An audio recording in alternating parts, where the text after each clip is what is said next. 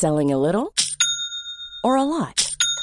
Shopify helps you do your thing however you cha-ching. Shopify is the global commerce platform that helps you sell at every stage of your business. From the launch your online shop stage to the first real life store stage, all the way to the did we just hit a million orders stage. Shopify is there to help you grow. Shopify helps you turn browsers into buyers with the internet's best converting checkout. 36% better on average compared to other leading commerce platforms because businesses that grow grow with Shopify. Get a $1 per month trial period at shopify.com/work. shopify.com/work. Hola, ¿qué tal? Bienvenidos a un episodio más. En esta ocasión me encuentro con Rodrigo. ¿Cómo está Rodrigo? ¿Qué tal? Muy bien, muchas gracias. Mucho gusto por en este espacio. Gracias por, por tomarte el tiempo. Justamente antes estaba platicando un poquito de cómo funciona este formato que se asemeja mucho a People of New York. No sé si alguna vez lo viste. Hay una página, de hecho, en Facebook, se la recomiendo que la vayan a ver, porque de ahí surge prácticamente, incluso antes de Cat, de ahí surge el concepto de dar a conocer historias de las personas. Solamente que ellos lo hacen como en formato, como los memes, la descripción y la foto de la persona, nada más. Es lo único que comparten. Pero te platicaba un poquito como cómo surge y primeramente que nada, antes de cualquier cosa, ¿eres de Tijuana? Sí. ¿Cómo, cómo, cómo ha sido tu experiencia como profesional en Tijuana actualmente?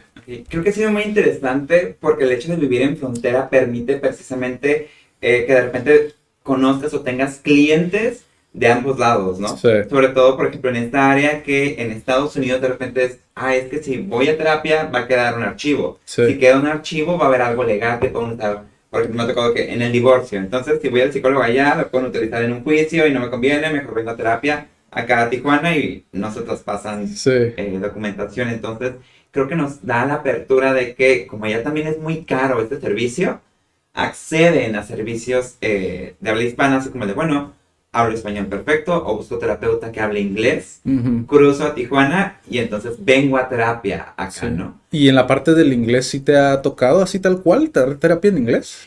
No, porque yo no lo acepto por el hecho de que de repente digo, ok, como no es mi lengua materna, te lo Mm. comprendo muy bien para ir de compras, comer y cosas del día a día. Sí. Pero digo, donde la experiencia del otro me empieza a hablar de algo como con un lenguaje o muy profesional o demasiado coloquial que yo no, al momento de decirle, ¿me lo puedes traducir de otra forma? Sí. Voy a cortar su experiencia. Entonces ahí sí digo de, ¿sabes qué? Si tú hablas medio español y me lo completas con inglés, no tengo problema.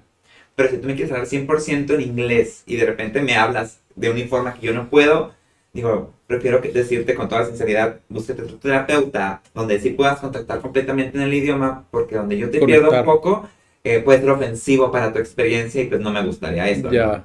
Entonces sí, ahí sí trato de que no, aunque sí me ha tocado de repente de, ah, ¿cómo se, eh, cómo se traduciría esto o esto? Ah, ok, perfecto.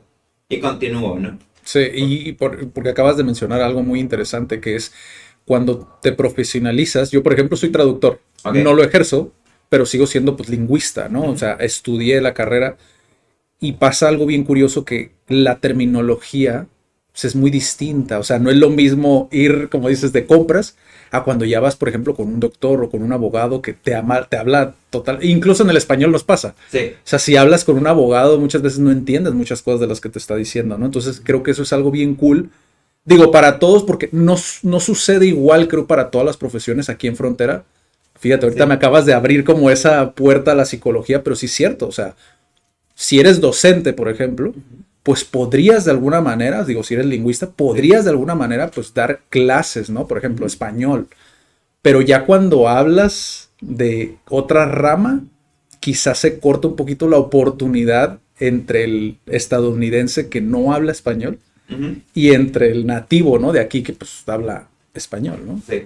No, y que de repente se dice, bueno, es que Tijuana es frontera y un lugar eh, de servicios médicos. Sí. Pero creo que no solo servicios médicos, realmente se viene a medicina general, se viene a dentistas, se viene incluso, pues te comento psicología. Entonces, realmente el sector salud sí, Sí. está como muy bien aclientado de clientes de ambos lados de la frontera. Sí. Cosa que le trae mucha diversidad Sí. realmente a la clientela que a lo mejor llega, podemos llegar a tener como profesionistas. Sí, y tú, por ejemplo, eh, has estado en, porque sé que existe este modelo, ¿no? Como de que hayan varios psicólogos rentando un mismo lugar, lo cual se me hace algo súper inteligente, porque pues básicamente, o sea, las rentas ahorita en Tijuana, digo, para quien no lo sepa, están muy elevadas, o Sí. sea, está bastante inflado como el mercado inmobiliario. Y al dólar. Ujú. O sea, ni siquiera en nuestra, en nuestra moneda. ¿Cómo, ¿Cómo ha sido para ti esto profesionalmente? O sea, tú tienes tu consultorio, ¿cómo lo has manejado? Sí, por ejemplo, en el consultorio donde actualmente estoy, son, o sea, en el mismo local, son tres consultorios. Sí, En el consultorio donde estoy yo, estoy yo con una amiga, entonces realmente, digo, el local son tres, sí. pero básicamente nuestro espacio solo es de dos, entonces pues me coordino con ella.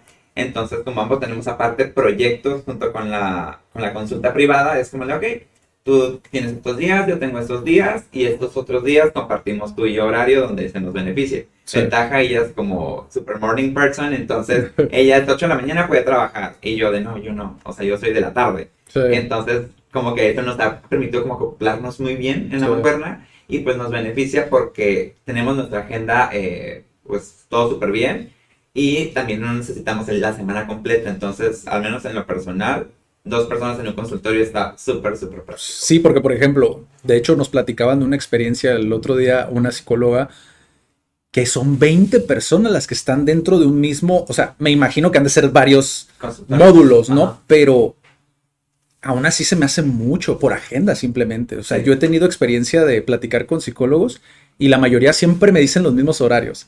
De 6 de la tarde a 9 de la noche. Siempre, ¿no? Ahorita que me dijiste que son morning persons, Sí. se me hizo hasta raro porque normalmente casi siempre me han dicho, ah, es que la tarde, ¿no? La tarde es cuando más terapia existe. Entonces, para quienes van, van, van a la mitad o finalizando la carrera, creo que es importante incluso escuchar eso, ¿no? Porque te da un golpe de realidad, o Ah, sea, sí. de cómo está el mercado realmente, o sea, y de que es importante hacer ese networking que creo que a veces no hacemos como universitarios de, hey, mira, cuando salgamos, me gustaría que hiciéramos esto, ¿no? Que se armara algo cool. En tu caso, porque yo no lo hice, en tu caso tú hiciste algo así, o sea, ¿lo pensaste a futuro o de plano no? Eh, de hecho, empezó como muy curioso. Primero empecé de que, ok, clásico, Facebook. Entonces tengo que hacer mi página, porque página en Facebook, mucha gente lo busca y así. Hice. Después fue como de, bueno, ¿por qué no hacer un Instagram si es básicamente lo mismo? Facebook a lo mejor es para gente de todas las edades. Sí. Porque, o sea, realmente hoy en día cualquier persona usa Facebook. Sí, Dije, ok, Instagram es a lo mejor un poco para gente más joven, pero a la gente joven también le interesa más la psicoterapia. sí, Entonces dije, ok, vamos a estas dos. Y por ejemplo, una tercera que abrí, de hecho la abrí en pandemia porque empecé a tener más tiempo libre. Por Sí. esa ventaja de ya no tener que trasladarme como al consultorio, a la universidad, sino por eh, tener la disponibilidad de hacer todo el trabajo en línea en casa. Fue ok, ¿por qué no hacer un proyecto para compartir salud mental, temas, ciertas situaciones a través de YouTube? sí, que son como las tres redes que manejo. Entonces realmente siento que, al menos de mi persona, salieron como muy orgánico. De que, ok, Facebook sí fue como, ok, ya voy a abrir consulta, abro Facebook. Y lo demás se fue dando como conforme el tiempo, que realmente digo, sí, al final no es mi fuerte o no capto todo mi público de ahí. Porque al final creo que esta labor siempre es muy de persona a persona. O sea, realmente La todos mis clientes, ajá, es de, ah, es que tengo un paciente, eh, tengo un amigo que fue paciente tuyo, o tengo un amigo que es alumno tuyo, o eh, persona de tal, de tal, de tal, me recomendó contigo, ah, ok, pero también suelen llegar y me han tocado, ha sido menos la cantidad, pero me tocan el de, es que vi tus memes, me gustaron y dije, quiero que mi terapeuta tenga ese humor Ya, te vi en YouTube y me gustó como hablaste. ¿Sabes qué? Te vi en tal ponencia y me gustó porque fue como el de tú no eres de te brindo todo bonito, te brindo todo eh, cruel, sino vas compartiendo la realidad a como Sí. creo que es. Y aquí terminé contigo. Entonces al final creo que podemos enlazar con nuestros clientes de muchas formas. sí. Y pues redes es una perspectiva que nos permite mucho llegar a eso, ¿no? Sí, porque, por ejemplo, digo, y de hecho te felicito Gracias. porque yo que estoy con muchos profesionales, te comentaba incluso antes de, de iniciar, o sea, hay muchos que no le dan, si lo comienzan, no le dan esa continuidad.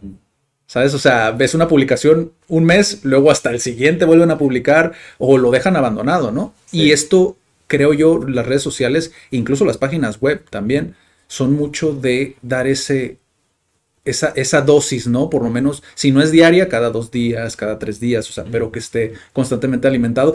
Y se me hizo muy curioso, te, te soy sincero, que conectas mucho con el, con el humor, o sea, con la psicología va muy ligada del, del humor, que a final de cuentas creo que muchas veces, te cuento una anécdota así súper rápido, me tocó conocer aquí un, a un contador.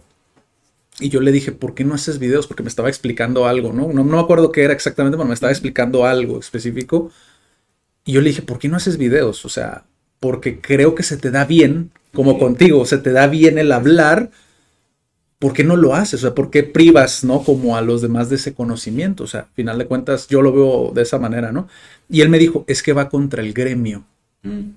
¿no? Y yo dije, wow, o sea, ¿qué gremio? Si a final de cuentas, o sea, yo veo psicólogos, por ejemplo, que son muy formales y veo psicólogos que son totalmente la cara opuesta, ¿no? Que es, quiero conectar de una manera distinta. Sí. ¿Cómo surge la parte del meme? O sea, ¿fue porque tú ya lo hacías personalmente o fue porque de plano lo dijiste, ok, yo quiero hacerlo así? Sí, mm, creo que fue más en, eh, que tiene que ver con mi proceso tanto personal Ok. como la teoría que manejo. Ok. Es decir, eh, por ejemplo, de las tres grandes fuerzas que encontramos en psicología, la típica que todo el mundo sabe es psicoanálisis. Sí, Luego viene lo cognitivo-conductual, que es como lo más apegado a la ciencia, la investigación y, y números. sí, Y luego viene la tercera, que sería el humanismo, ¿no? Ok. Es esta parte de vernos de, pues sí somos profesionistas, o sea, no me alejo, eh, de hecho, si te fijaste en los memes, de algo de que no sea de psicología. Sí. Todos los memes Sí, son respecto todos. a psicología, de agarrar humor, de qué implica la terapia, que le dije a mi psicólogo, que si el chisme acá afuera, y me debió haber esperado a mi terapeuta. Es decir, todo lo giro ahí porque digo,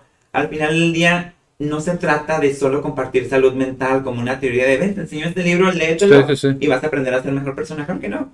O sea, la idea es, y uno de los pilares de la psicología humanista es, tienes que aprender a ser más congruente contigo. Y al final del día mi persona es un, no dejo de ser profesionista por reírme. Sí, me topo de repente a alumnos, a clientes, pacientes en la calle mientras yo estoy en el gimnasio, eh, tomando un trago, corriendo por ahí. O sea, al final digo, soy humano. O sea, Sí. sí, tú me ves a lo mejor como esta persona que te está acompañando en tu proceso de vida, pero no dejo de tener mi propio proceso, mis problemas acá atrás, mi historia de vida.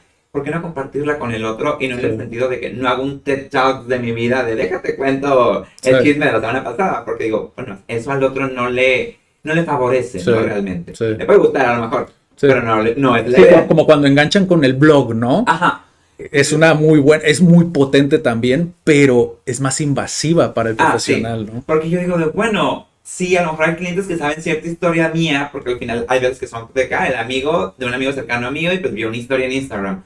Sí, soy yo allá afuera, Claro, pero también no todo lo que ves allá afuera está acá adentro. sí, Y lo, lo capto de repente porque quienes me conocen saben que incluso hasta modulo mi voz. sí, De que es que tú no hablas así en el día a día. Pues no, mi voz es mucho más gritona allá afuera porque soy diferente. sí, No implica que finja un personaje, porque no, eh, o la idea de estos memes también es no ser un personaje, sino ser yo en otro rol de mi vida y ver que el profesional no deja de ser profesional por compartir un meme respecto a algo. Es como el de, por el contrario, soy humano. sí.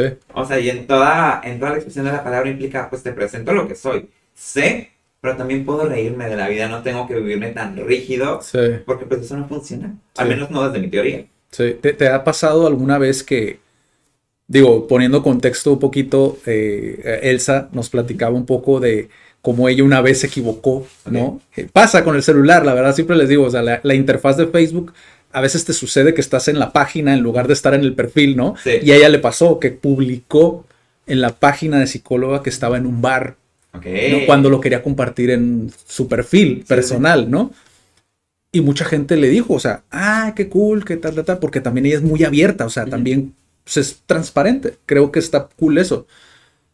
Y una persona, varias personas sí le comentaron como yo te tenía en otro concepto, eh, qué mala onda, que promuevas el alcoholismo y no sé qué tanto le dijeron. ¿Te ha pasado alguna vez? O sea, el hecho de que te conozcan así y juzguen, ¿no? Y no, no se sepa separar, ¿no? Como la parte personal de la profesional por esta apertura y esta transparencia que muchas veces tienes, o por medio de los memes incluso, ¿no? Sí, digo, no de la misma forma por redes, porque sí soy como muy minucioso. Sí, Eh, siempre reviso dos veces antes de ver dónde publico, por lo mismo, porque si de repente digo, ay, no.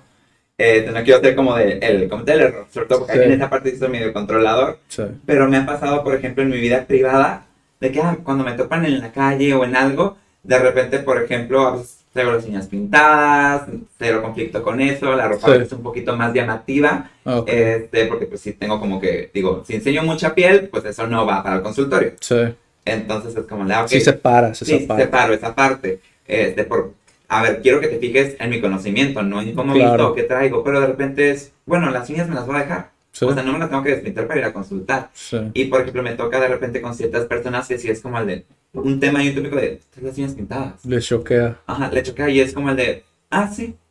O sea, y así de motivo de deseas hablarlo en este momento, porque cuando veo que le causa conflicto al otro es, pues lo hablamos. O sea, si te causa conflicto, lo podemos hablar. ¿Por qué? Porque al final del día la sesión se presta para eso, de qué de lo que traigo yo te está conflictuando y qué tiene que ver contigo y hablemoslo, ¿no? Sí, de hecho lo dices en un meme, ¿no? Como que es el reflejo del otro. Ajá, digo, al final del día eh, siempre vamos a ser un espejo. Sí, Y digo, lo que te choca, te checa, o a veces no te checa, pero habla de ciertas situaciones. Entonces, sí. claro que mucho de, eh, de mi persona puede llegar a hacerle ruido al otro, y es como de, a ver, pues, yo estoy, soy, yo le entro de, te noto incómodo, te noto así, te noto así, sobre todo eh, cuando trabajo más, por ejemplo, con hombres heterosexuales, sí. que de repente, eh, cliente, las mujeres son más abiertas de que, ah, lo que traes a veces, Sí. ay, tus uñas, qué bonito, ¿dónde te las hiciste? qué sé yo.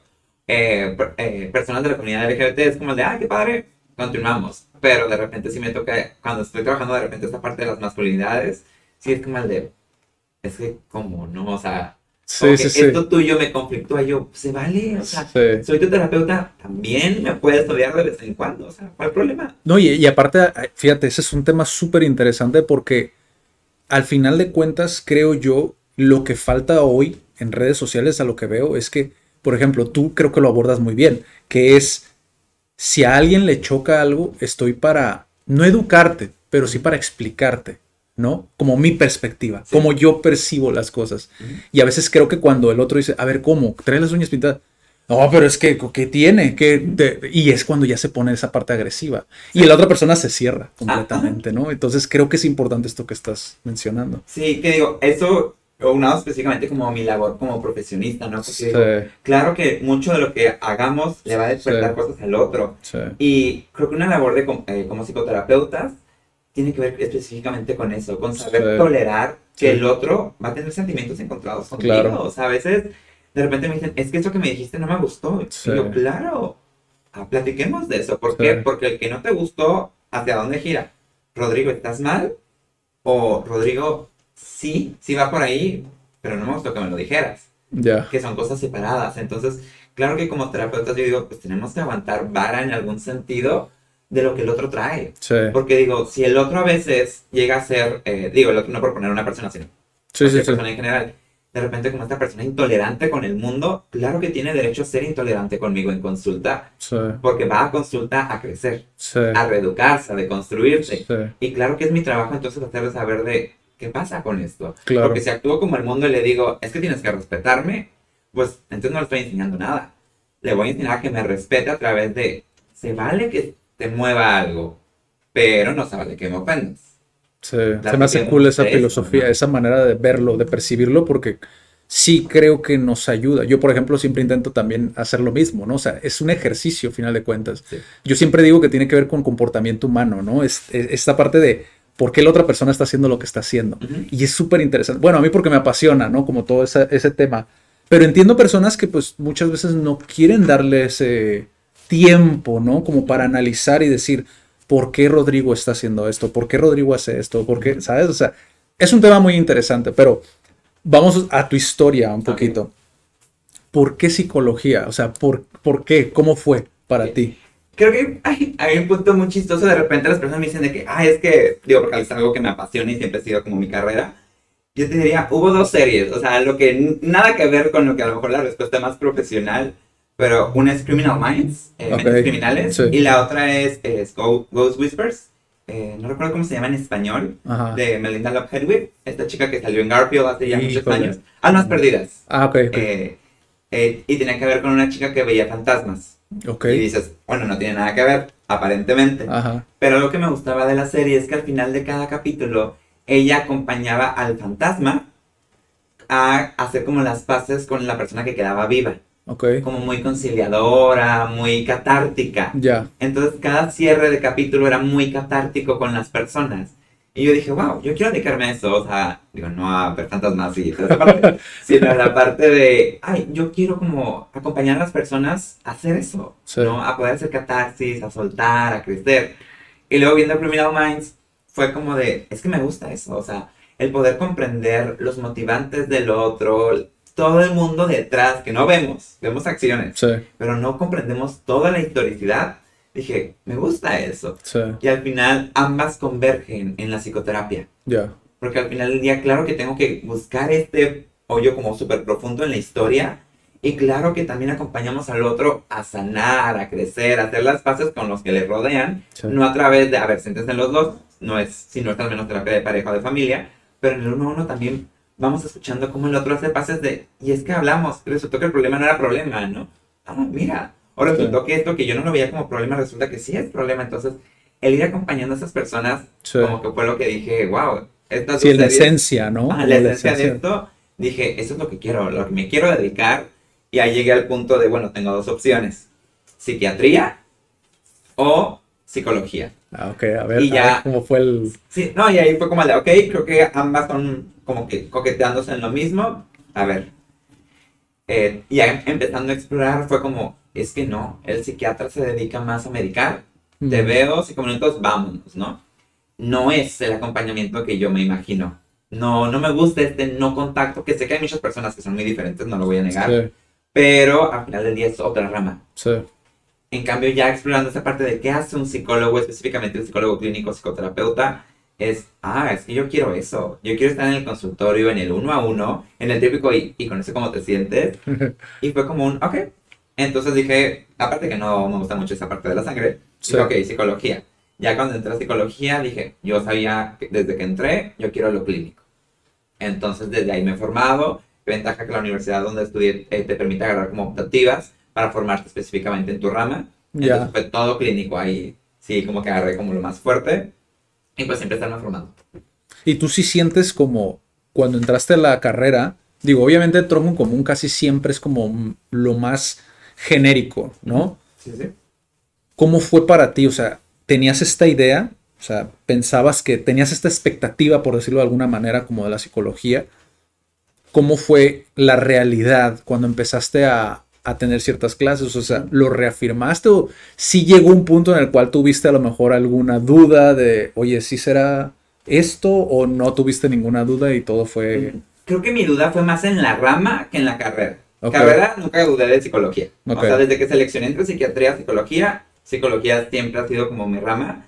Hubo un momento con una eh, maestra que de hecho fue mi madrina de generación, eh, que ella es tan buena psicóloga educativa que dije, wow, a lo mejor igual y la psicología educativa podría ser Sí, una opción, ¿no? Digo, ya después de dos semanas fue como, no, no es la opción, pero lo clínico, lo clínico es lo mío. ¿por qué? Porque fue como el de, no, es que el problema de la situación educativa, trabajar con Ah, infantes, ya.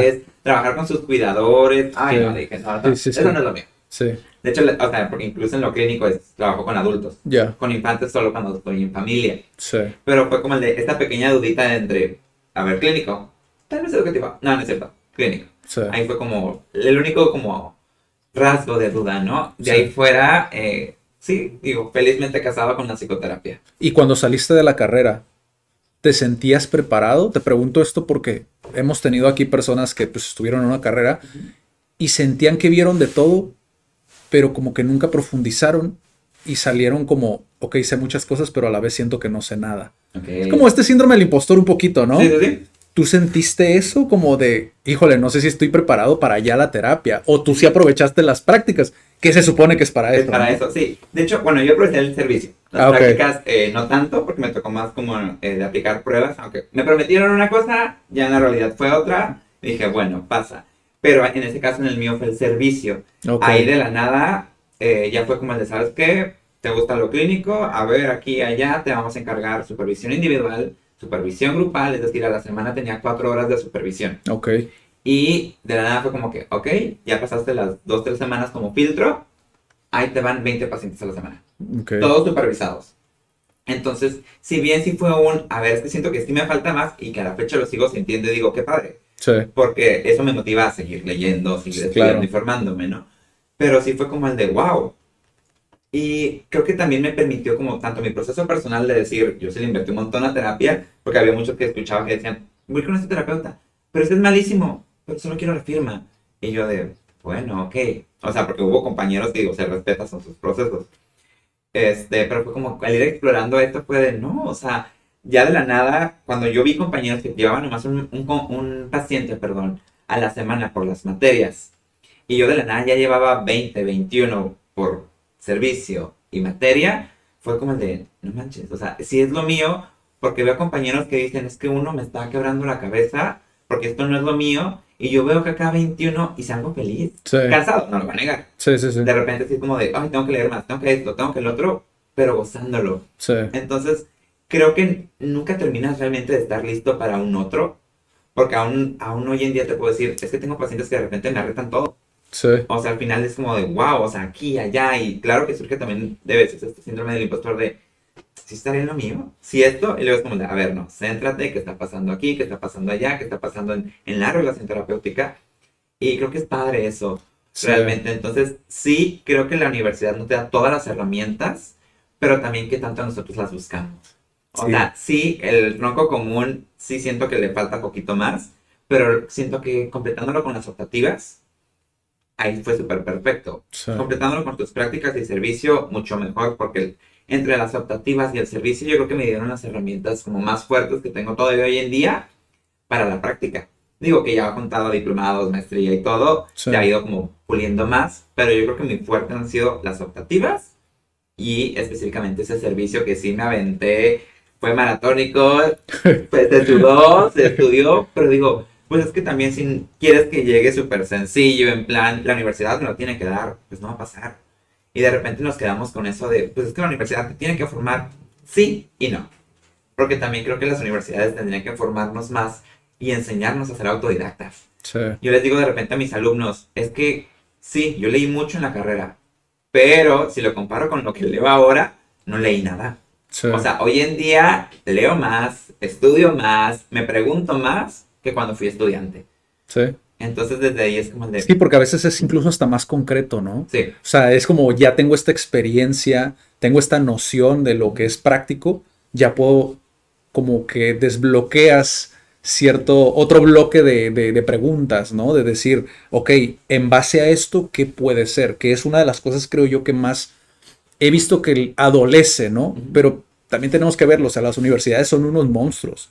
O sea, son muy lentos, o sea, hay mucha burocracia que a veces no permite como moldear las carreras de la manera que quisiéramos. O sea, yo por ejemplo aquí, aquí Daniela, que no pudo estar hoy con nosotros, pero ella es docente. Y los docentes le comentaban en UABC, por ejemplo, para poder hacer un cambio a veces son hasta tres años, o sea, es mucho tiempo, o sea, si lo ves es prácticamente toda una carrera de una generación.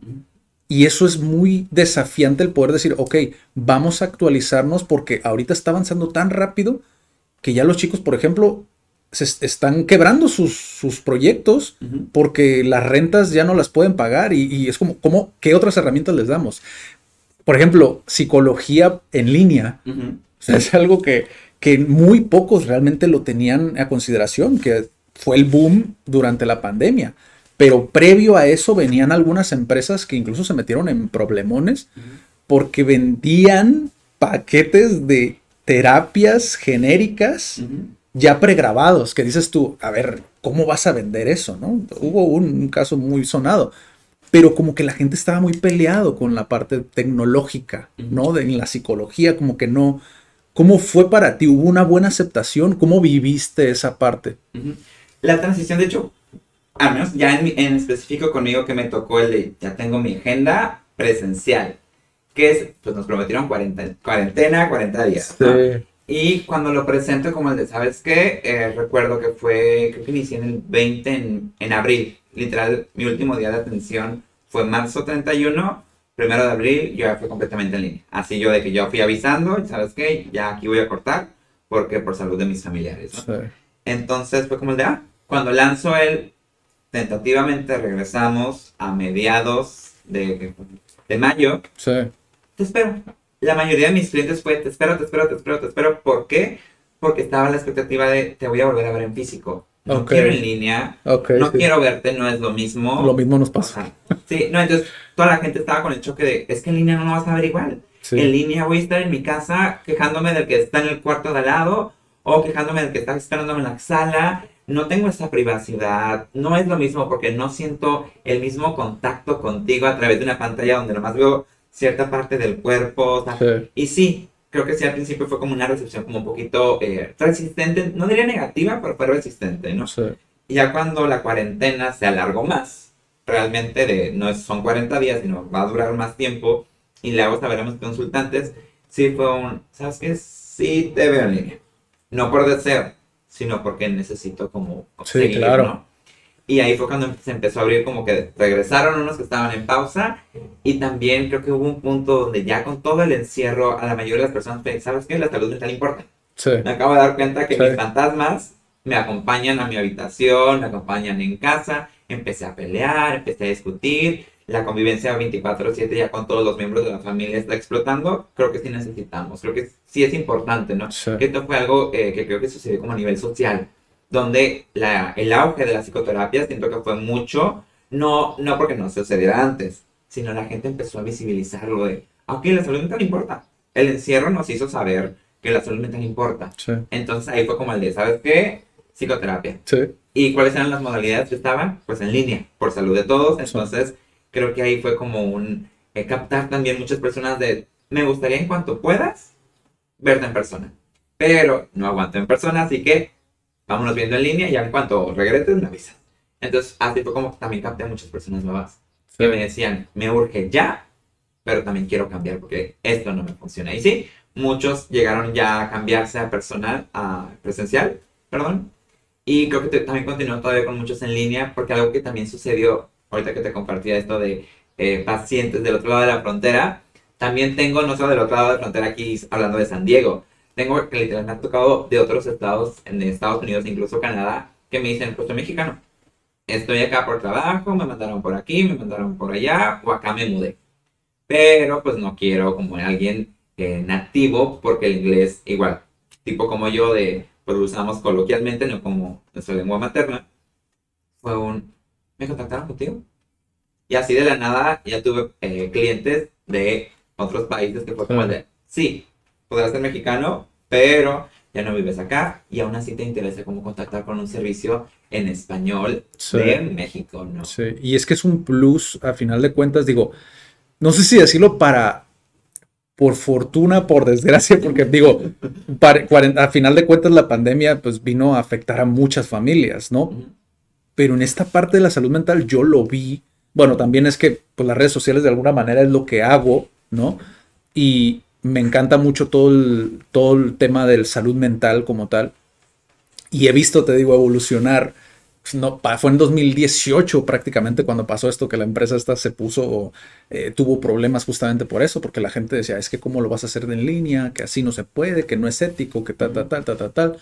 Pero pandemia es como nadie estaba preparado. O sea, yo vi muchos docentes, o sea, batallando, dándose golpes de, porque no entendían, pues no, no usaban estas plataformas. Ujú.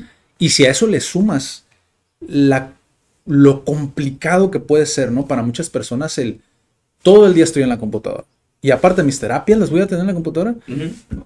O sea, y para algunos es terapéutica. Digo, por ejemplo, Daniela, que no, estuvo, no está aquí hoy, para ella, por ejemplo, el simple hecho de desplazarse de un lugar a otro es algo terapéutico para muchas personas. O sea, lo ven como es mi me time, Sí. ¿no? O sea, es algo que me relaja el poder saber o me da paz mental el saber que lo estoy haciendo en un lugar diferente físicamente, ¿no?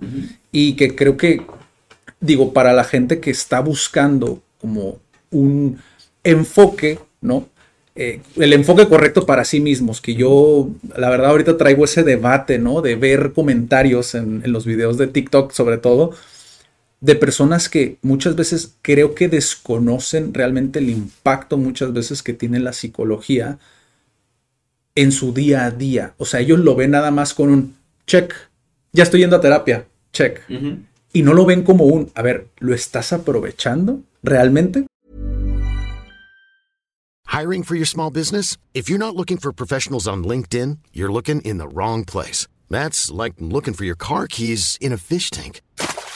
LinkedIn helps you hire professionals you can't find anywhere else, even those who aren't actively searching for a new job but might be open to the perfect role. In a given month, over 70% of LinkedIn users don't even visit other leading job sites. So start looking in the right place. With LinkedIn, you can hire professionals like a professional. Post your free job on linkedin.com/people slash people today.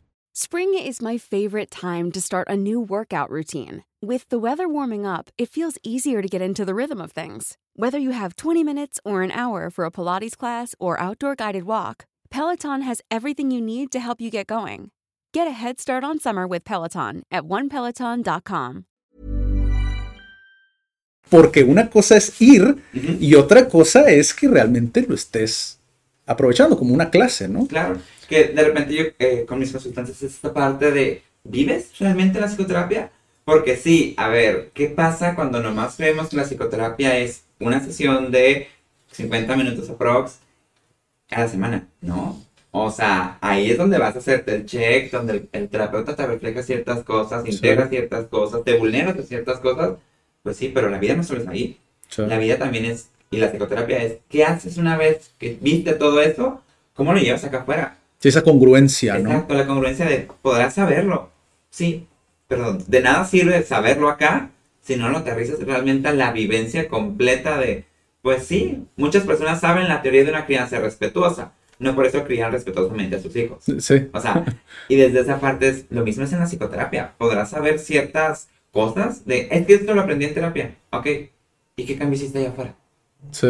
Y eso también es una confrontación con los consultantes de, sí, qué padre que lo sepas, pero ¿qué haces con ello? Sí. O sea, y la psicoterapia es realmente eso de, sí, es una herramienta de autoconocimiento, pero si el autoconocimiento no te lleva a generar un cambio real allá afuera, Sí. pues realmente la psicoterapia todavía se está quedando en, consul- en el consultorio, ¿no? Sí. Y la idea no es esa, es que puedas llevarte las herramientas a tu día a día, donde a veces ya tu terapeuta no va a estar contigo, Sí.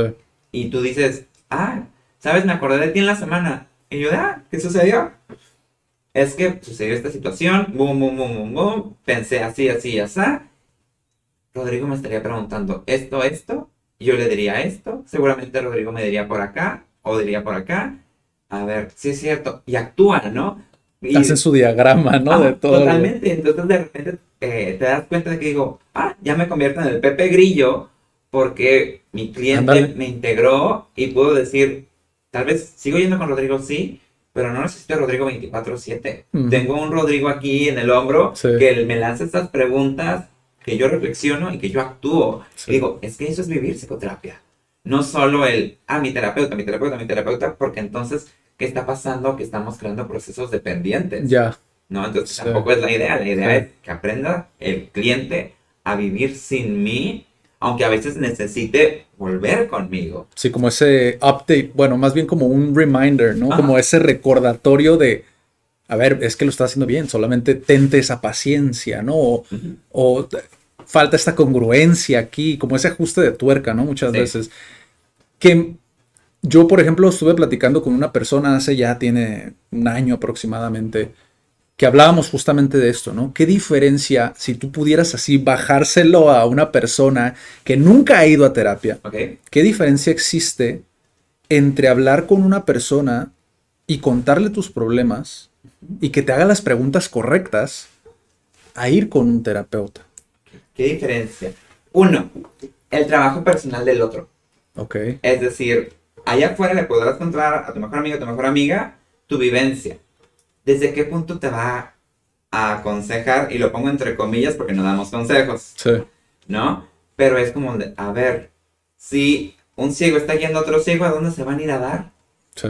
Es decir, y muchas personas te lo pueden decir, es que soy buenísimo dando el consejo, pero no lo vivo. Sí. ¿Dónde está la congruencia entonces? Sí. ¿No? Y acá es, a ver, sí, soy experto en una teoría que también sé desechar cuando lo que necesitas tú es otro humano. Sí. Sé ser empático contigo no porque me convenga, Sí. sino porque es mi persona. Sí. También sé acompañarte y darte lo que quieres, que eso te lo va a dar el amigo o la amiga, pero lo que no te va a dar es también lo que necesitas, porque es tu amigo o tu amiga. ¿Cómo te va a decir, amigo, amiga, date cuenta? Y no integrarte de forma empática, porque podemos encontrar una de, una de las herramientas allá afuera. Hay gente que te dice tus verdades y hay gente que es empática.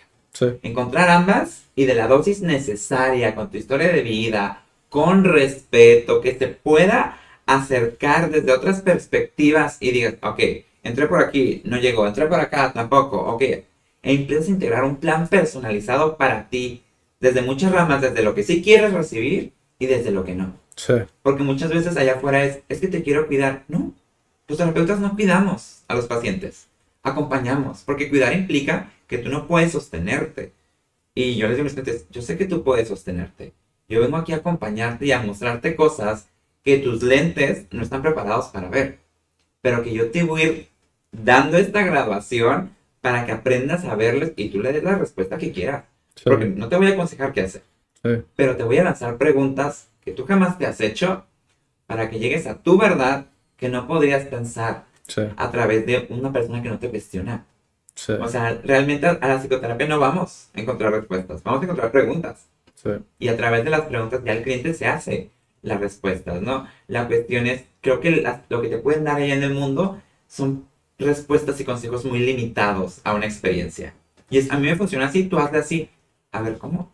Son historias, son herramientas, son vivencias completamente separadas que no porque se lleven bien van a encajar bien. incluso muchas veces como que no, no encaja, ¿no? Como el, cómo la persona percibe incluso la importancia de lo que se le está contando, Sí. ¿no? El amigo muchas veces te da el avión, siendo sinceros, vamos a, a hablar sin, a sincerándonos, ¿no?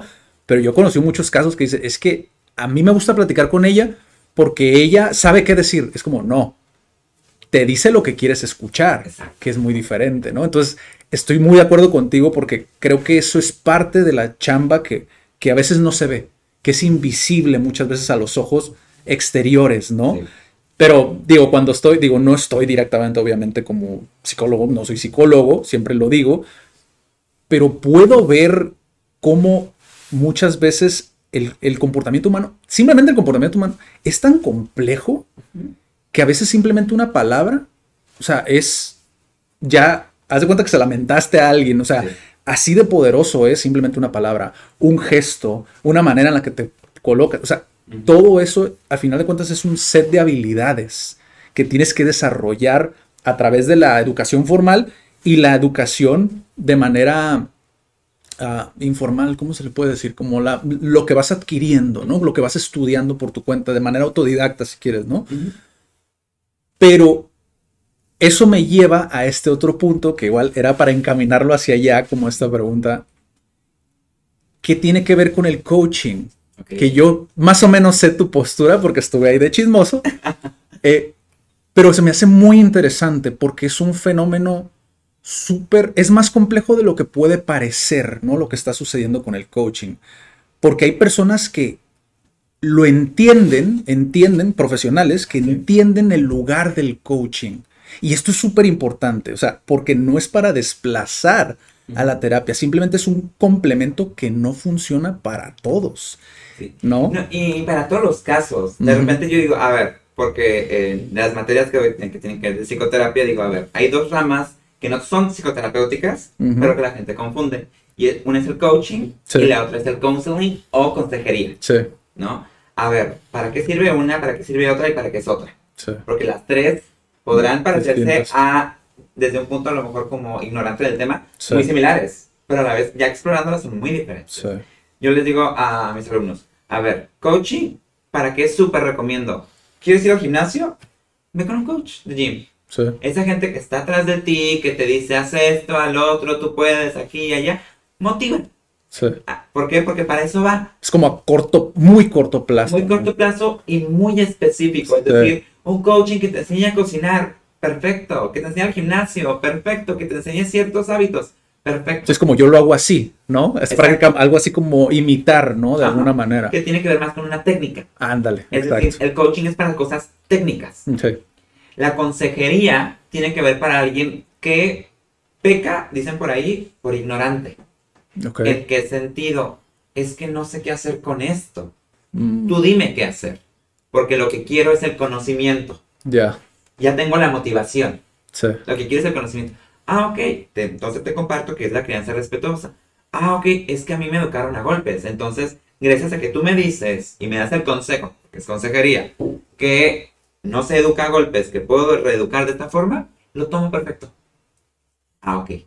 Súper bien. Funciona. Sí. La cuestión es, ¿qué pasa cuando mi emoción y mi intelecto no están en congruencia? Cuando mi historia de vida me está chocando. Cuando de la nada el otro, a veces los infantes, las parejas, las personas, me retan a mí a tener que estar completamente integrado. Esto no lo voy a encontrar con un coach, no lo voy a encontrar con un consejo. Sí. Lo voy a encontrar solo con otra persona que es capaz de, sí, me va a enseñar a hacer ciertas cosas, pero no desde la técnica, como el coach. No me va a decir, haz esto, haz el otro. Me va a decir, ¿tú qué quieres hacer? Y vamos viendo, porque esto no parece muy tuyo. Esto parece más de quien te cuidó. Sí. Esto parece que le estás dando por el lado aquí o acá. O no te parece eh, esto, ¿no? Sí, o, ¿sabes? Noto que te hace un ruido. Que tú me dices, pues sí. Y yo de repente les digo a mis clientes, no te escucho muy convencido. Y ya nomás se ríen. Pues la verdad, no. ¿Qué sucede ahí, no? Sí. O sea, la idea no es venderte un producto. Sí. No es estarte presionando a que hagas. Que algo que sucede con esto del coach y las sectas coaching Es muy están directo. muy en día es, a ver, no, es que tú tienes que mejorar. Entonces te voy a marcar a las 6 de la mañana para que te despiertes y cumples tus propósitos. No, tú puedes cumplir tus propósitos de cualquier hora del día, ¿eh? Eso de que tiene que estar en la mañana porque la gente exitosa amanece a las 5 de la El mañana. club de las 5 El AM. club de las 5 AM, por ahí está el libro. A ver, no, no tiene nada que ver. Sí. ¿Por qué? Porque cada persona tiene un ritmo que el coach no está entrenado para ver ese ritmo real. Está entrenado en un diplomado de 3, 4, 5 meses para saber decirte, gritarte, tú puedes, no lo haces por floja, no lo haces por floja, que aquí, que allá. Y eso no es terapéutico. Sí. Porque eso es volver a, mi- a la misma posición de, a ver, me estás diciendo que estás buscando un papá, una mamá, que esté tras de ti, así. ¿En qué momento entonces permites y te permites realmente crecer? Porque al final es saber que el otro no va a estar para guiándome. Entonces mucho de lo que falla el counseling y el coach es eso. Comunicar eso, ¿no? Es- Poder comunicar. Que ahorita, Ajá. la verdad, eres la primera persona que lo explica aterrizado como debe de ser. Porque a mí me hace todo el sentido del mundo. Espero que también a ustedes les haga todo el sentido del mundo. Esperemos. Porque sí, cuando ya viste las tres distintas, yo por ejemplo no lo he visto tal cual como profesional, porque no me dedico a ninguna de las tres, pero yo lo he visto en personas, he, vis- he platicado con coach, he platicado con consejeros y pues he platicado con psicólogos y es que es muy distinto, pero es muy desafiante también poder transmitirlo en palabras simples.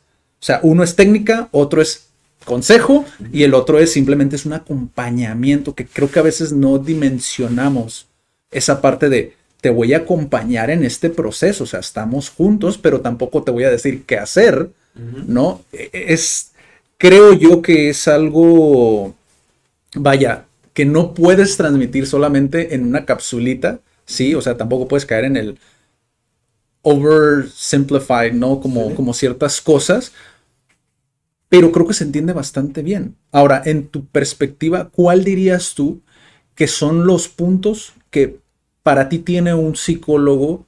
Que igual, sé que existen muchas corrientes, o sea, sé que hay muchos, ahora sí que para todos colores, to- muchos sabores, no sé cómo se dice, ¿no? El, refrán.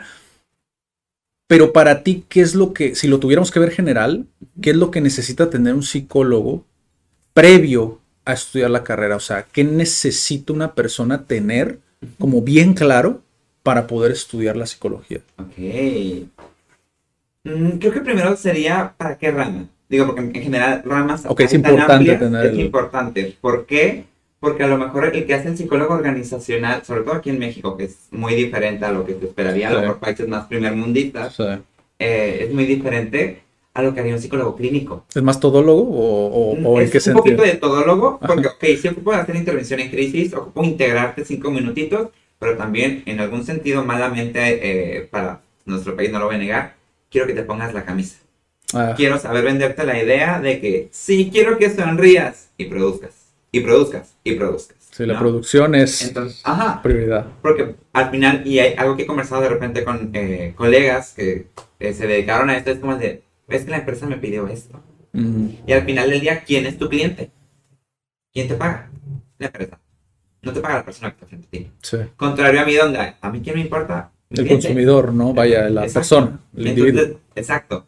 Entonces, desde ahí es como de, pues son posturas. Entonces, ¿qué tendría que tener un estudiante? Uno, creo que el- la primera es la aceptación de saber que todos necesitamos un psicólogo. Sí. O sea, es una realidad absoluta. No importa quién vea este video, este, que nos escuche, todos necesitamos ir a terapia.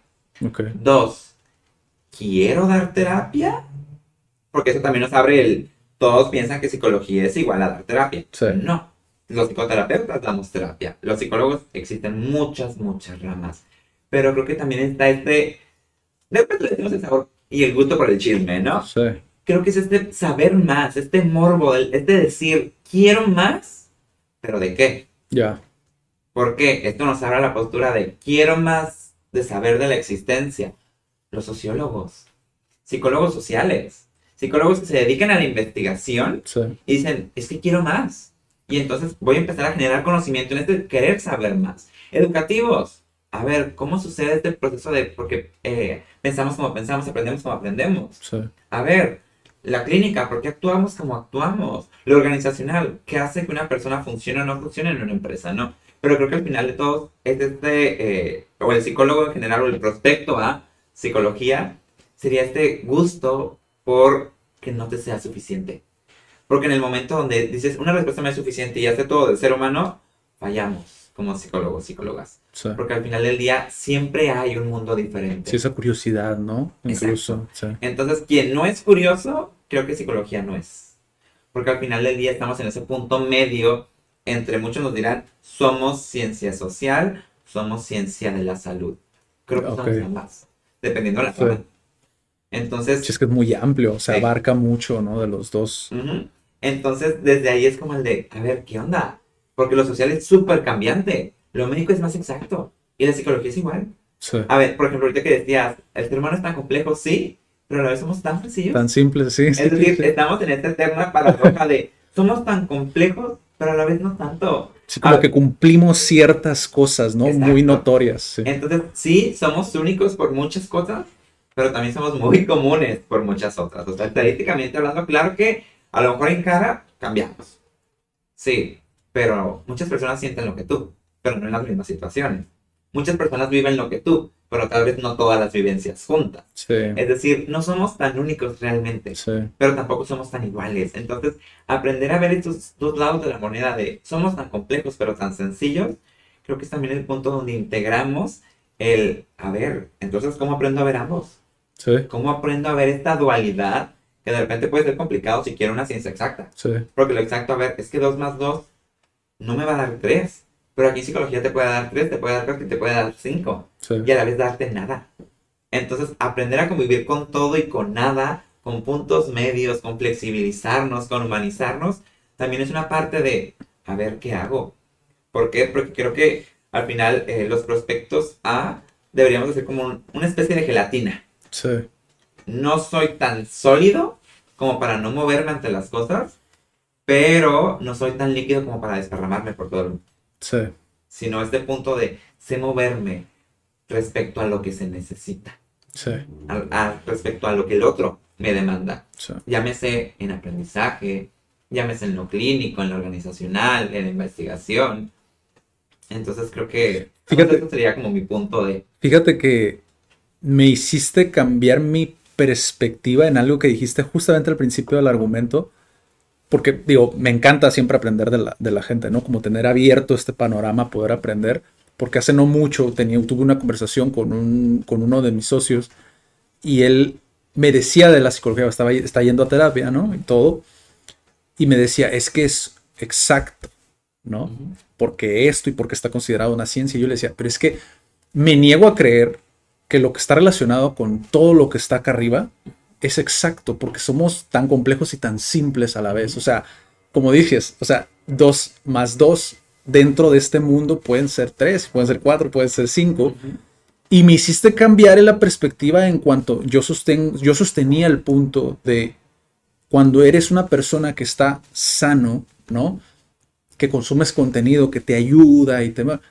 Creo que caes un poquito en la parte técnica. Entonces me hiciste pensar ahorita que sí, todos necesitan ir a terapia, si lo ven desde tu perspectiva. Y por eso justamente tenemos este episodio, porque creo que mucha gente puede pensar como uno.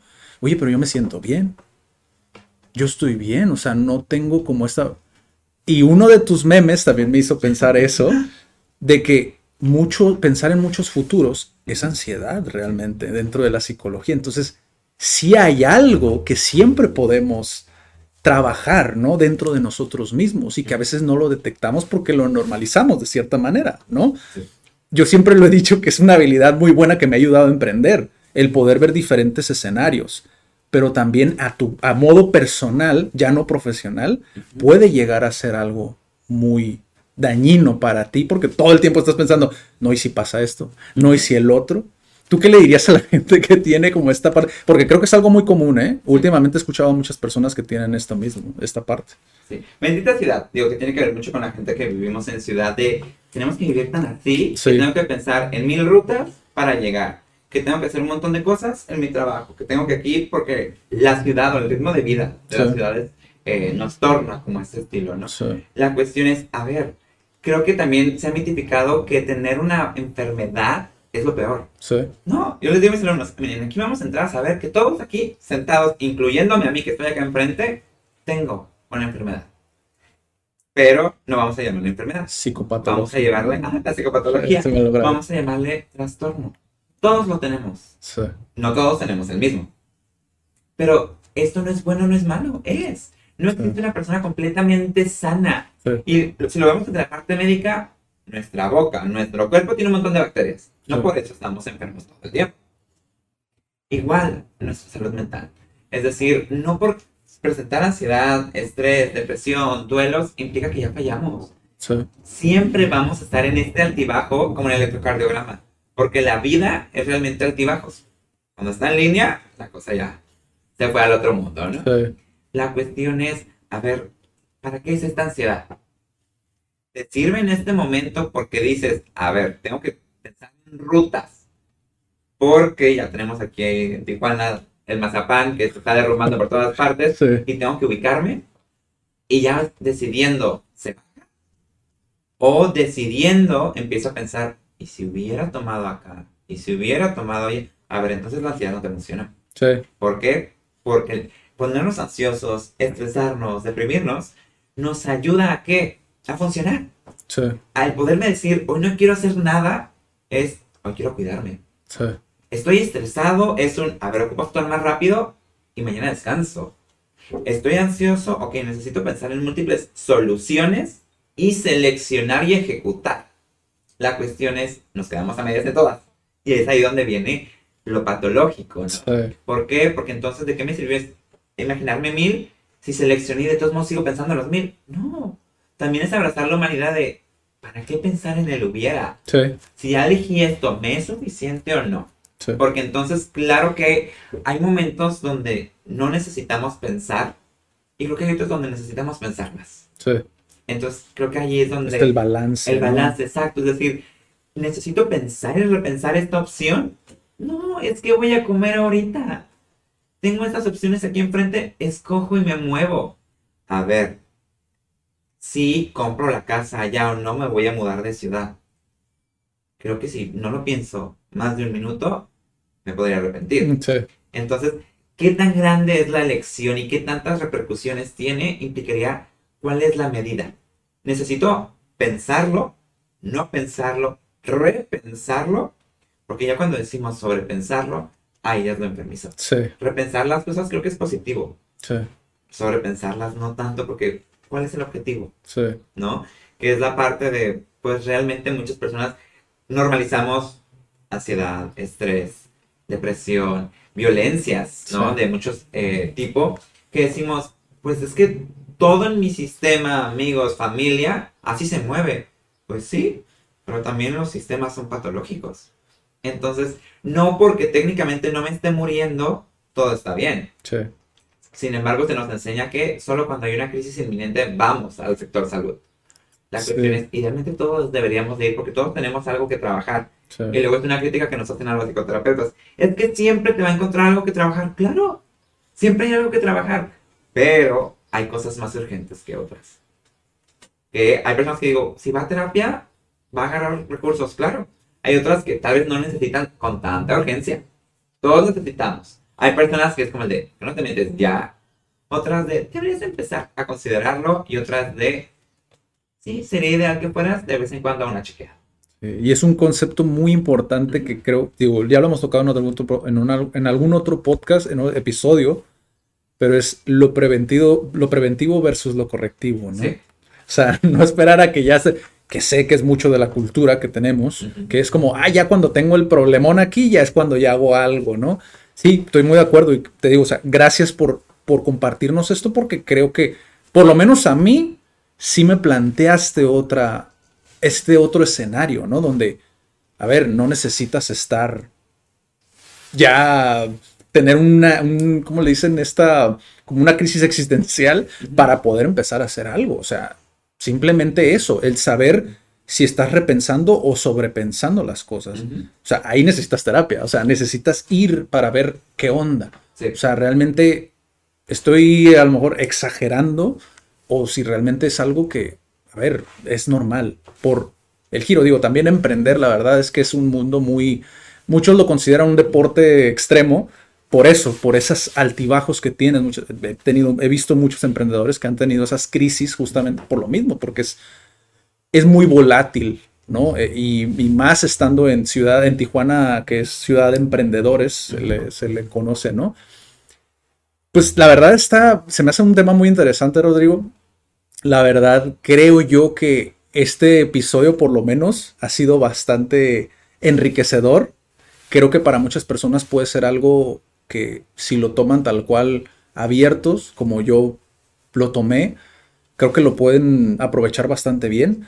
Por último, me gustaría saber tu perspectiva en cuestión de cuál ha sido tu, que tiene es una pregunta que hace mucho que no la hago, pero cuál ha sido tu experiencia más gratificante dentro de lo que haces. O sea, que tú digas, esto es lo que me hace continuar. Digo, si tienes una en tu mente ahora mismo, si no, algo que sea muy recurrente, ¿no? Mm, digo, creo que tengo cierto tipo de experiencia, no te podría decir esta única, sino el, yo creo que al momento de acompañar a mis consultantes y que me digan, es que pasó esto, que ya me había pasado, pero no lo viví igual. Sí. Es decir, lo pensé de otra forma, sentí otra cosa, actué otra cosa, desde que estoy aquí contigo. ¿No? O sea, cuando empiezan a, a ver ellos la transición del acompañamiento, digo, wow, es que no me están diciendo eh, necesariamente gracias, hay unos que sí, otros que no, hay unos que llegan y te agradecen un montón de cosas, hay otros que no te dicen nada, pero el simple hecho de que ya estés tú viendo el cambio allá y que eso implique una forma de vivirse más plena en el otro, para mí es una gratificación súper bonita porque digo, wow, qué bonito es poder ser tu acompañante y ver tu crecer. Y de repente me dicen como de que, ay, o sea, sobre todo porque cuando estamos como haciendo cierres de procesos, es como, pues gracias a ti, ¿no? Y de repente muchos me dicen, ¿por qué se agradece a los clientes? Y yo, porque te seleccionó, porque se permitió y te permitió acompañar en un momento tan íntimo que no muchas personas entran. Entonces desde ahí es tan bonito y es tan gratificante poder ver la experiencia completa del otro, no solo las risas, no solo los llantos, no solo los corajes, no solo, no solo la confusión, sino ver a una persona en su plenitud y todavía ir caminando con ella en este vivir día a día, es como, wow, es súper gratificante porque es, no llegaste, ¿cómo te vas? Sí, viniste hace dos años, hay que me dicen, ya por ejemplo de los procesos más largos, tengo actuales cuatro años, cinco, y me dicen, sí, o sea, de repente vienen ahí, de que, ah, quiero volver dos, tres meses contigo y boom, me doy cuenta de esto, del otro, aquí allá. Esto. Y es como de, es la primera, la persona que entró por primera vez ahí, no es aquí tengo sentado aquí. Y creo que eso es lo bonito, ver cómo realmente las personas sí podemos cambiar si lo deseamos. Porque no todas las personas cambiamos tampoco. Digo, de nuevo esta paradoja de, ¿existe el cambio? Sí. ¿Lo buscamos constantemente? Bueno, ¿quién? Pero el ver que el otro cambia, no para un librito, no porque el coach me lo dijo, no porque debería de, sino porque le nace, lo quiere y es más congruente con su persona, eso es realmente la salud mental. No es apegarse al, terminaste con tu ex contacto cero. No, eso es, digo, con toda la expresión, me coachero. No, no va por ahí. ¿Qué te va mejor a ti? No, y yo me di cuenta que lo mejor para mí es poco a poco. Entonces, de cuatro citas, nos bajamos a tres, nos bajamos a dos, nos bajamos a una, ya terminamos y ni me duele. Me dolió todo ese lapso, pero ahorita llegué a un punto donde estoy triste, pero no me duele como creí que me dolería, porque aprendí que lo mío y es como, wow, cuando ver que, ver Sí. que el otro se conoce más, creo que es la gratificación como, al menos que desde lo personal lo gozo tanto el de, no fue solo lo que yo he leído, Sí. fue también la relación que comparto con mis clientes, de decir, claro que somos dos humanos contactando aquí, lo que también beneficia el cambio y es, wow, soy partícipe Sí. de eso, ¿no? Y es, creo que es algo como muy bonito que no, no se encuentran a lo mejor en muchas profesiones, digo, no de mérito las demás profesiones, no, no va por ahí, sino va en el sentido de, fue por lo que escogí, fue esa parte es de la humano, catarsis, ¿no? ajá, que buscaba, ¿no? Sí, y, y- y, por ejemplo, más siendo algo que es tan, tan ligado a la disciplina, porque a final de cuentas, o sea, cuando tú vas a terapia, como lo dices, o sea, es dependiendo cómo yo te vea para decir, ok, mira, podemos tomar una al mes. ¿no? O podemos ver qué onda, ¿no? Es algo que de alguna manera no, o sea, no es como un curso, pues, donde tú, pagas tanto tiempo y tanto tiempo vas a venir y tal, tal, tal. O sea, es algo que involucra, creo, todavía más disciplina. El hecho de decir, voy a ir a terapia. Incluso hay un meme tuyo que pusiste también donde decías eh, mi salud mental viendo cómo compro el iPhone, ¿no? El, o sea, creo que a veces cedemos tanto al placer momentáneo que sacrificamos como el, el bienestar a largo plazo, ¿no? El decir, voy a dedicar esto porque sé que es algo que debo trabajar, en lugar de aplazarlo, ¿no? O sea, necesito trabajarlo, empezar a trabajarlo ya. Y cuando es algo, y por eso justamente hago esa pregunta, porque es algo tan desafiante de medir de sesión a sesión, que es muy fácil que ambos roles pierdan la brújula. De decir, como dijiste ahorita hace, hace unos momentos, ¿no? Me llegó a dar el síndrome del impostor de saber si realmente estaba haciendo un cambio en la vida de esta persona, porque es algo tan, es un progreso tan pequeño o a veces tan grande que no sabes, o sea, no puedes medirlo como por ejemplo en ventas, ay, vendí tanto tal mes. Es como, ah, me siento bien fregón porque vendí tanto al mes, pero aquí atendí a tantos pacientes, pero ¿cuánto avanzaron?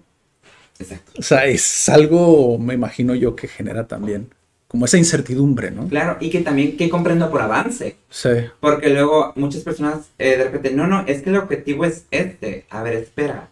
¿Quién puso el objetivo?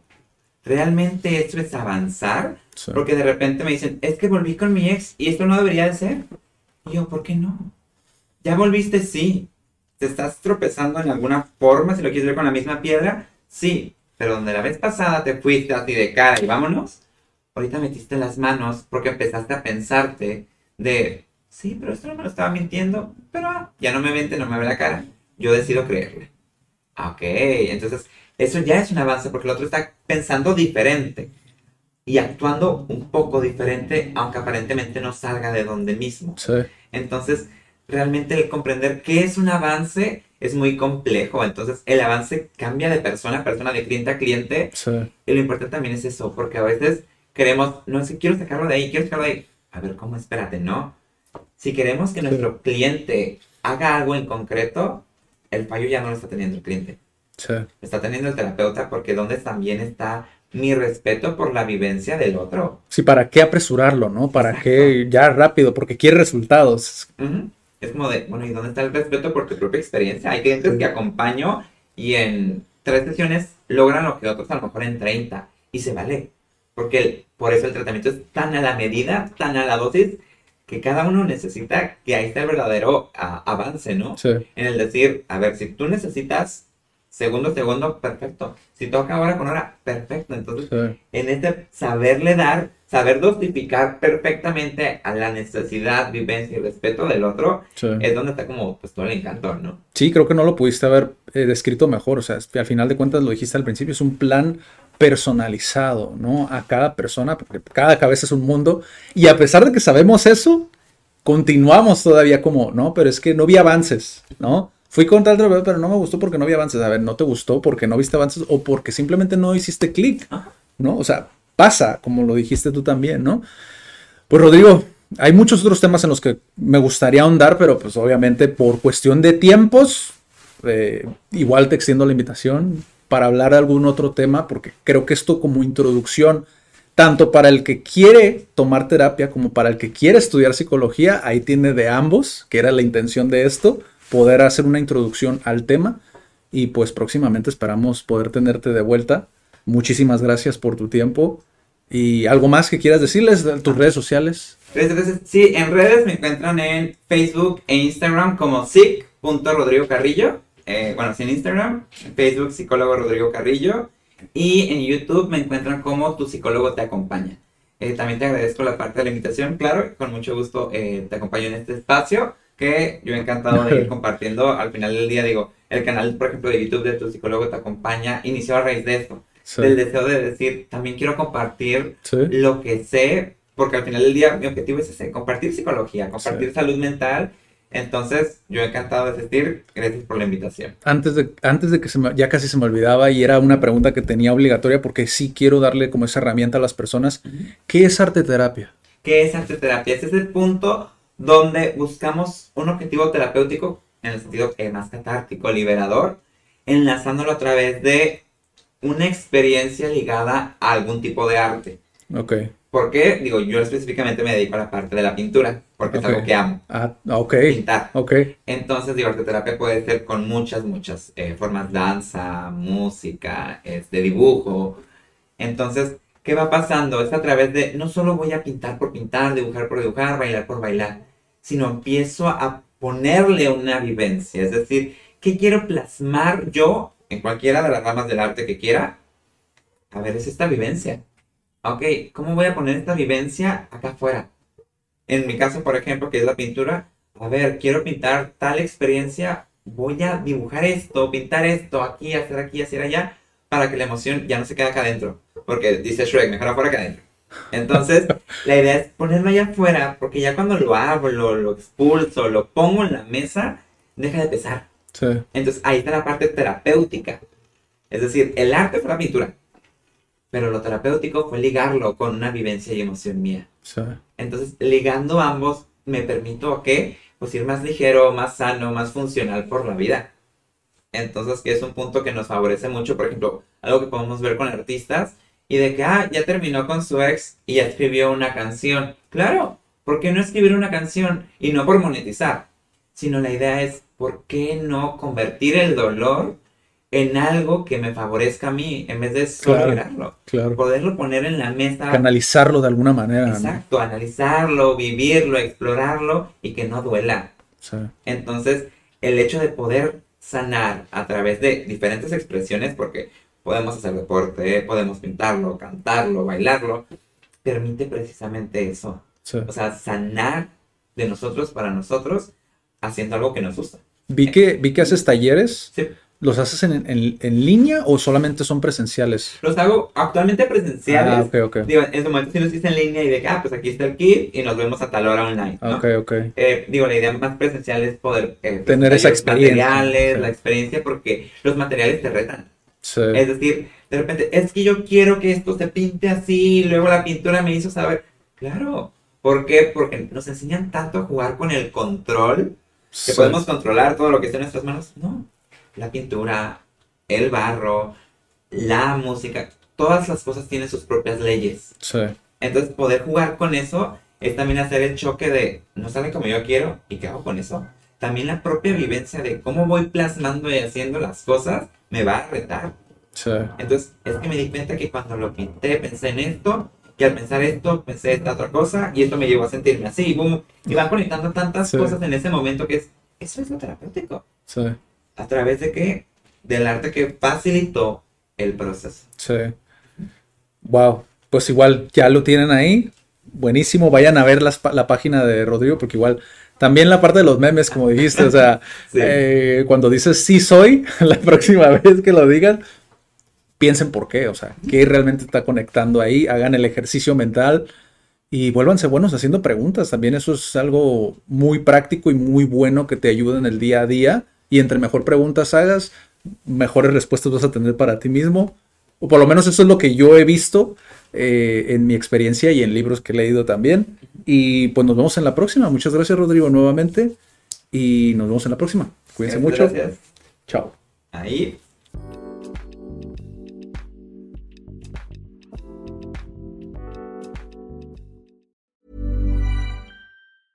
Even when we're on a budget, we still deserve nice things. Quince is a place to scoop up stunning high-end goods for 50 to 80% less than similar brands. They have buttery soft cashmere sweaters starting at $50, luxurious Italian leather bags, and so much more. Plus, Quince only works with factories that use safe, ethical, and responsible manufacturing. Get the high-end goods you'll love without the high price tag with Quince. Go to quince.com/style for free shipping and 365-day returns.